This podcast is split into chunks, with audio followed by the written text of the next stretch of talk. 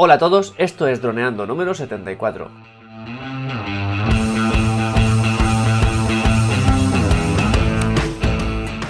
Bienvenidos a este lunes 5 de noviembre al podcast de temática dron en el que aprenderás a ganar dinero con tu dron. En el programa de hoy vamos a descubrir otro plan de vuelo, esta vez de un control forestal. Pero antes recuerda que nos puedes contactar por Facebook o vía web en droneando.info o vía mail en contacta.droneando.info. Un día más, aquí estamos. Yo soy Cayetano Solano, vuestro piloto de drones favorito. Y aquí tengo a mi amigo y compañero Dani Dura, nuestro especialista de, eh, en apps particular. Hola Dani, ¿qué tal? ¿Cómo va? Hola Calle, pues nada, muy bien. Vamos a ver cómo vamos a enfocar este plan de vuelo para el control forestal. Así que nada, vamos a ver en qué situaciones lo podemos utilizar, ¿no? Sí, antes que nada recuérdanos un poco esto de los planes de vuelo de qué iba. Pues nada, es ese manuscrito o esa explicación que, que tenemos que entregar a esa de, de, las situaciones en las cuales creíamos que nos íbamos a encontrar con nuestro dron, con el objetivo de tenerlo todo bien apuntadito y definir qué situaciones de peligro podíamos encontrar y cómo nosotros pues las, las evitábamos con el objetivo pues de, de tener los menos peligros posibles. ¿No? Así es. Es como instrucciones que tú le das a esa para enfrentarte a casos de peligro. Entonces, en este caso, bueno, estamos hablando de un control forestal que es, eh, bueno, pues una especie de examen que se le hace a un, a un, campo, a una zona en el bosque, o con, bueno, con, con, zona agrícola. Y el caso que plantea aquí yo en este plan de vuelo, acorde a los que yo estoy autorizado a hacer, es eh, qué pasa si haciendo este control forestal tengo una pérdida de contacto visual eh, con la aeronave. ¿Vale? ¿Esto qué significa? ¿Cómo, ¿Qué entiendes tú aquí? Pues simplemente pues que hay un árbol y pues no, no ves el dron porque tienes algún árbol entre medio o alguna que has perdido el contacto visual con tu dron. ¿No? Bueno, claro, es lo mismo.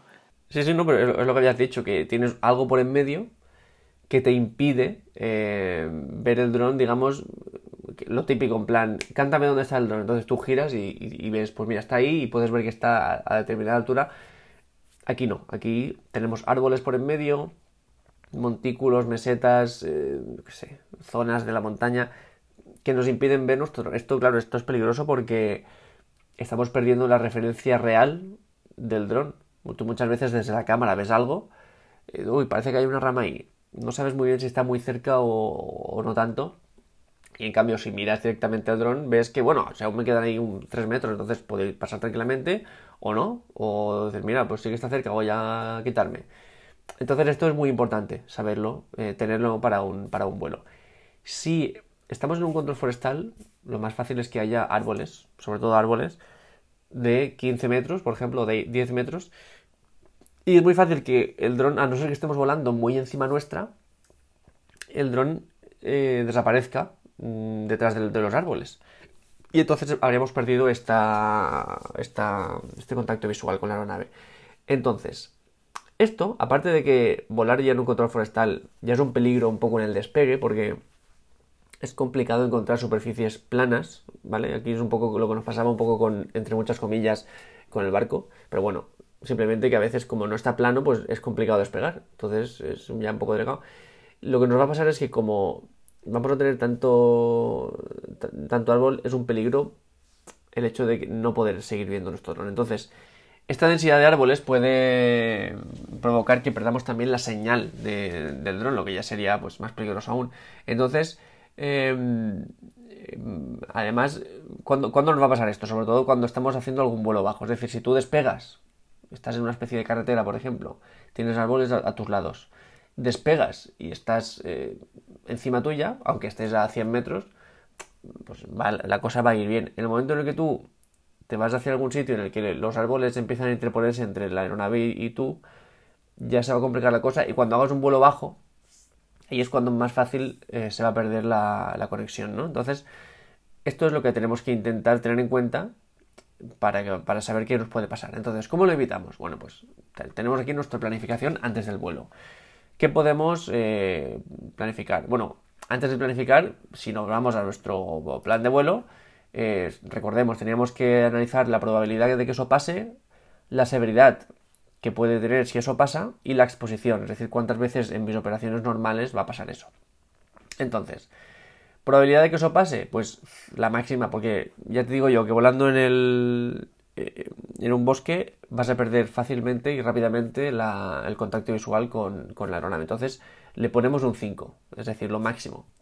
Severidad de que eso pase, bueno, pues severidad lo bueno es que estamos lejos de cualquier peligro, ciudad, personas, entonces severidad un 2, que no es mucho, ¿vale? Porque eso sí que es cierto, se va a romper el dron y ya está. No romper. Lo peligroso es el dron y ya está. Y luego exposición, es decir, aquí en, mis operaciones normales, ¿cuántas veces me voy a encontrar con esto? Aquí cada uno pondrá lo que considere. Yo puse dos, mm, porque bueno, ya a veces no es un control forestal, sino que estás volando en algún sitio, que estás en el campo y te va a pasar lo mismo. Entonces, un 2. Entonces, 5 por 2, 10, más 2, 12. Índice de riesgo nos da un 12.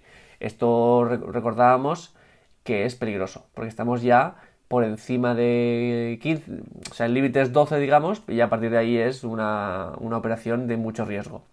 Entonces, tenemos que hacer algo para que ese 12 sea algo menor, ¿vale? Entonces, ¿qué podemos aplicar? Pues, por ejemplo, Em, antes del vuelo lo planificamos bien, entonces mm, lo, más importante que podemos hacer es establecer zonas seguras de aterrizaje en esa zona de vuelo. Zonas que no tengan ningún obstáculo ni ningún árbol, para que cuando veamos, uy, he perdido el dron y la señal la estoy perdiendo, así que me voy a la zona esa que hemos dicho, aterrizo y ya está, y no pasa nada. Entonces, lo mejor es repartir estas zonas eh, por, por el perímetro y ante cualquier peligro tú vas ahí y aterrizas. Eso sí, a lo mejor. ¿Dónde puede ser esto? Pues por ejemplo en un claro del bosque, un sitio donde no hayan árboles, en una meseta, una especie de montañita. Y en cualquier de estos eh, sitios poner una plataforma artificial plana, un templete, que tú sepas que está nivelado y ahí ya vas eh, sobre seguro. Esto por un lado.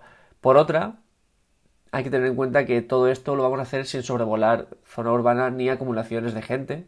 Es decir, todo esto está muy bien, pero si aparte de bosque hay un concierto, ya mm, nada vale, porque todo va a ser mucho más peligroso. Entonces, esto es con, muy contingente, con, personas contadas que sepan que el dron está ahí. Y luego es muy interesante hacer una revisión meteorológica previa de la zona en concreto. No, no significa saber si va a llover, sino la zona en concreto tiene alguna corriente de viento que yo conozca es una zona en la que hayan acumulaciones de nubes, porque esto parece una tontería, pero a mí me ha pasado mucho. Eh, el hecho cuando estás en una montaña, pasa a veces que esa montaña es una zona en la que suelen ir las nubes y se chocan con ella. Eh, me pasó, por ejemplo, una vez estuve en Andorra y hay unos lagos que están a bastante altitud que se llaman bueno, están, no sé, no me acuerdo cómo se llaman, pero bueno, están en la zona central del país y tienen una altitud bastante grande, entonces yo realmente despegué desde allí y el dron estaba a 50 metros desde donde yo había despegado, pero sobre el nivel del mar estábamos a 2.000 y pico metros o 3.000 o 4.000. Entonces, bueno, 3.000 o 4.000, no, 2.000. Entonces, eh, ¿qué pasa? Que había nubes, casi las podías tocar con la mano. Esto que mm, parece curioso, en plan, ah, mira, una nube, vale. Es peligroso porque la nube suele tener mucha menos temperatura dentro de la nube que en lo que hace en el ambiente. Esto en sí no es peligroso, pero sí que es peligroso que nosotros vayamos con nuestro dron en una temperatura eh, X y que cuando nos metamos en la nube haya un cambio muy brusco hacia abajo de, temperatura. Esto al dron en sí no le, no le afecta mucho, de hecho es bueno porque la temperatura baja ayuda a que se refrigere mejor eh, motores y demás, pero sí que es muy malo para la batería, porque la batería puede sufrir un desplome de esa temperatura y le puede impedir a veces eh, que, le, que nos aporte esa descarga fuerte que necesitamos frente a un movimiento, digamos, intenso. Entonces, si vamos nosotros tranquilamente por nuestro espacio, o sea, nuestro, por el aire, y bueno, ah, una nube, nos metemos en la nube y empezamos a hacer cosas bruscas, es posible que el dron se caiga directamente. O sea, no, no que vuelva a casa ni que vaya aterrizando poco a poco, sino que la batería se desconecte, plap, y caiga a plomo, que es lo más peligroso que nos puede pasar. Porque la batería va a notar ese cambio de temperatura hacia abajo muy brusco, le vas a pedir que te dé un acelerón y no te lo va a dar y directamente se va a desconectar. Entonces eso es muy peligroso. Me pasó en Andorra también me, me ha pasado cerca de casa, en una sierra que tenemos aquí que se llama Sierra Bernia, que no es que sea muy grande porque está al lado del mar, medirá 800 metros, pero es una zona de paso de nubes. Que no, no significa que siempre haya nubes, pero sí que es cierto que a veces las nubes cuando están por allí siempre chocan. Y entonces chocan por, un, por una ladera, pasan pegadas por encima y se van por el otro. Entonces si tú estás allí, estás dentro de la nube prácticamente. Y nos puede pasar lo mismo, que tú metes tu dron ahí, que es muy chulo, porque cuando lo haces y sales vivo, es muy chulo, pero puede pasar que la batería sienta esto y se nos caiga. Así que muy importante saber si donde vamos a estar es una zona de paso de nubes y cosas de estas. Entonces, en esa situación, ¿te cayó el dron? No me cayó el dron. Pero yo sí que sabía que había mucha menos temperatura, entonces empecé a hacer movimientos muy, muy lentos. Nada de brusquedades, nada. No, no le exigía a la batería su máximo. Además, además, cuando yo hice esto, en Andorra era verano. Que bueno, el verano de Andorra es un poco más frío, pero que estabas en manga corta. Y, y en, en no lo he hecho, pero vamos, que sí que he visto que están las nubes ahí. Pero si esto lo haces en invierno, es posible que, en la nube, depende del día, pero puede estar a menos, por debajo de cero. Ya, claro, y eso las baterías, pues, haría que, pues, podrían fallar. Claro. Pero bueno, lo bueno es que luego puedes encontrar el dron, aunque, aunque esté ahí todo partido. genial, eso es genial, encontrar el dron, ¿eh? La mejor alegría del día que te pueden dar. Mejor que no encontrarlo. Mejor que. Supongo que estás pensando en el mar, ¿no? Claro. Vale, ya, sí. Ya, claro, en el mar no lo encuentras. Entonces, eh, es importante saber estas pequeñas características climáticas de la zona en concreto, ¿vale? Una vez tenemos todo esto, ya podemos, digamos, y teniendo en cuenta todos los sistemas de seguridad del dron, como el Return to Home, el, la evitación de obstáculos, las baterías inteligentes, todo eso, y aplicando todos estos parámetros hice una segunda, eh, digamos, revisión de, la probabilidad, la severidad y la exposición. Entonces, eh, lo que yo le envié a esa es lo siguiente, ¿vale? Mientras en el, digamos, en el caso original yo le había puesto un 5, es decir, máxima probabilidad de que esto pasara, teniendo en cuenta todo lo que hayamos dicho de, prevención de riesgos y de sistemas de seguridad, la probabilidad pasa a ser un 2, ¿vale? Recordemos 5 es lo máximo y 0 lo mínimo, pues, pues un 2. Claro, esto ya mejora bastante la, la, nota final. Luego, en cuanto a severidad, si antes teníamos un 2 porque tampoco era muy peligroso, pues ahora incluso menos, porque tenemos Return to Home, tenemos baterías inteligentes, tenemos todo lo que hemos dicho, ¿no? Pues GPS muy bueno, con, con GPS y con GLONASS. Entonces, esa severidad de 2 baja a 1. Con lo que tenemos 2 por 1, 2. Hemos pasado de un 12 a un 2. Y luego la exposición es la misma porque eso significa, digamos, los, las veces que en tus operaciones normales lo vas a sufrir. Y, entonces, entonces eh, ponemos un 4. En total, 2 por 1, 2 más 2, 4. ¿Vale? Entonces, eh, hemos pasado de un 12, que era un índice de riesgo arriesgado, a un 4. 4 es algo muy, digamos, muy mm, asequible. 4 es una, operación muy buena. Entonces, ese es el gran cambio. Pero aún así, hay otra cosa más, porque si haciendo todo esto no nos pareciera que la, operación fuera, fuera segura, lo que podemos hacer es un NOTAM. Se llama N-O-T-A-M. ¿Te suena? Dani, ¿te suena de algo esto? Ni idea. Vale. NOTAM es un como un aviso que se puede hacer al espacio aéreo, al, no tripulado y al tripulado, ¿vale? NOTAM significa o significaba anteriormente es como una especie de, contracción de la frase notice to airment, o sea, to airment, es decir, noticias para los hombres del aire, un poco machista, pero bueno, los hombres del aire. Era como, digamos, como una especie de lugar en el que tú consultas los cambios puntuales del espacio aéreo. Es decir, tú cuando vas volando sabes que si te acercas a un aeropuerto tienes un tipo de espacio aéreo, un aeródromo, mm, este, tipo, este otro tipo. Es decir, que tú en las cartas de, navegación fijas, que no son dinámicas, no se cambian, ya, ya van a saber todas tus restricciones y de, de, altura y de todo. Ahora bien, luego hay como un apéndice que es de NOTAMs, es decir, cosas que han cambiado pero solo de una forma temporal, durante un tiempo o van a estar esta semana, o de tal hora a tal hora, es algo que no es permanente, ¿vale? Entonces, esto se utiliza, por ejemplo, para mm, hacer exhibiciones aéreas, de estos que hacen piruetas con los aviones, pues hacen un NOTAM para esa zona.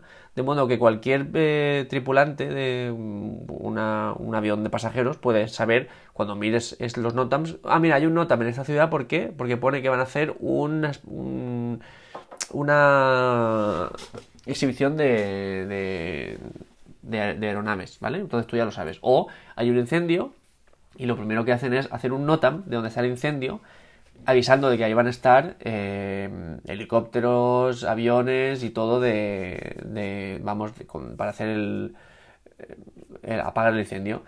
¿Esto qué significa? Pues que si tú estás volando, por ejemplo, imagínate, yo voy con mi dron y me voy en un sitio donde hay un NOTAM de esos, pero yo no lo he visto, y me meto con el dron ahí y empiezo a volar y ya empiezan a aparecerme helicópteros soltando agua y aviones soltando agua. Claro, yo ahí he cometido, sin querer, pero la he cometido una infracción. Porque me, he metido en un espacio aéreo donde hay un NOTAM que prohíbe el vuelo, en este caso, y yo me he metido. Entonces, un NOTAM es algo serio, ¿vale? Entonces, por eso digo que podríamos incluso eh, hacer nosotros el NOTAM a través de AESA, diciendo, vamos a estar aquí, aquí y aquí y vamos a hacer esto. Entonces, toda la tripulación aérea tendría acceso a esa información y podría saber que nosotros vamos a estar en una zona del bosque haciendo ese nota, haciendo esa operación y bueno, pues digamos que notificaríamos esa operación. Entonces nosotros podríamos acceder a esa base de datos y saber cuándo la gente vuela. Pero de forma fácil, rollo un mapa y que te salga quién está en ese momento o en ese tiempo. ¿O es más complicado? Mapa no es, pero sí que se puede. las cartas de navegación son públicas. En AESA, en, en ENASA, en, en ENAIRE, toda, toda esa información. Hay incluso apps que se dedican a, a controlar el espacio aéreo. Y entonces tienes un mapa con todas las restricciones, digamos, permanentes, aeropuertos, tal y cual, y luego hay un apéndice de NOTAMs. Pues genial, pues sería interesante ver una aplicación de estas bueno, la que, la que hemos comentado varias veces, eh, Icarus, es eso. No aparecen los NOTAMs, pero sí que aparecen las zonas permanentes. Bueno, me refería a los NOTAM. Ah, ya, ya. Bueno, pues una app. Mm, hay apps, eh, lo que pasa es que perdí el contacto porque esto está más hecho, más pensado para la navegación tripulada, pero hay apps de NOTAMs, que de notas no, hay apps de comunicación entre pilotos y de cartas de navegación que son bastante, o sea, son de un precio elevado. No, hablamos de 20 euros, hablamos de 200 euros por la app. Y que sí que se utilizan en, navegación. Supongo que ahí los notas aparecerían, supongo, pero no las he probado. Pues genial, pues 200 euros, baratito, ¿no? Muy barato. Pues nada, pues yo creo que ya lo tenemos, ¿no? Sí, por mi parte ya está todo dicho. Plan de vuelo para un control forestal en el que perdemos el contacto visual con la aeronave. Pues nada, chicos, espero que os sirva de ayuda este plan de vuelo.